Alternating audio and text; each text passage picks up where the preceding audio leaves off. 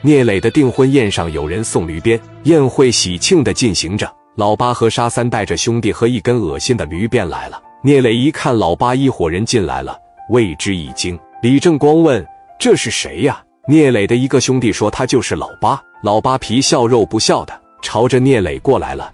聂磊也愣了一下。刘毅、蒋元、刘丰玉全都做出从后腰掏枪的姿势。聂磊说：“别动手，今天是我订婚的日子。”刘爱丽看着老八，心想：这么恶心呐，可真会挑时候啊！半个月没动静，赶上订婚，今天你来了。老八说：“磊弟呀，这么好的日子，不通知你八个一声，显得不太地道吧？拿我当人了吗？拿我当你的哥哥了吗？给你介绍一下，这位是沙三，听没听说过？你叫三哥就行。”聂磊说：“没有。”老八说：“是吧？以后多接触接触，没坏处。”今天来的也都是商界名流、社会大咖。冯新月当时一瞅老八，这他妈也太会不厚道了，嘴唇不出声的说道：“快出去！”老八说：“我待会就走。我也知道啊，这个地方可能不太欢迎我，但是江湖上的人情世故，我老八跟三哥是懂的。我的团伙都被你打散了，我的游戏厅都砸黄了。我没说啥吧？但是今天是你的好日子，该送礼啊，我得送礼。小孩跟我反叫。”我这个当大哥的不能跟着他急眼，我说的对不对呀，兄弟们？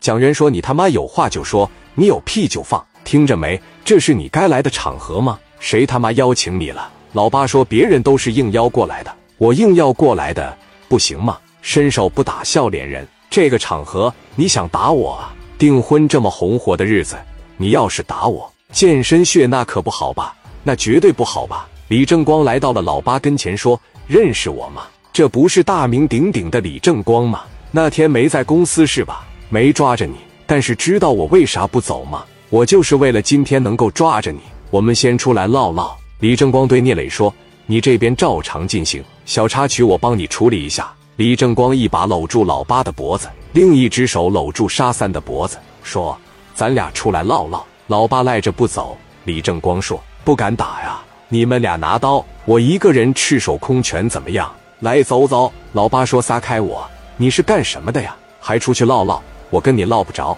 我今天过来是给我磊弟随礼来了，随完礼我就走。你也知道，买卖让你打黄了，也没啥收入了，断流了。原本考虑我们能成为朋友，你在我手底下当个小兄弟，我给你整个几百克的大金佛，我给你随个一二万都不在话下。但是现在没条件了。”大哥拉了，也没兄弟跟着我了，我也不是李沧大哥了。说话间，老八一下把盘子上的红布拽往下了，一股腥臭扑鼻而来。一根三四十公分长的驴鞭从中间切成两截，寓意男人的命根子被一刀两断，断子绝孙，喜事不见血。这是一种风俗，是有讲究的。要不是今天订婚宴，聂磊和李正光早就干老八了。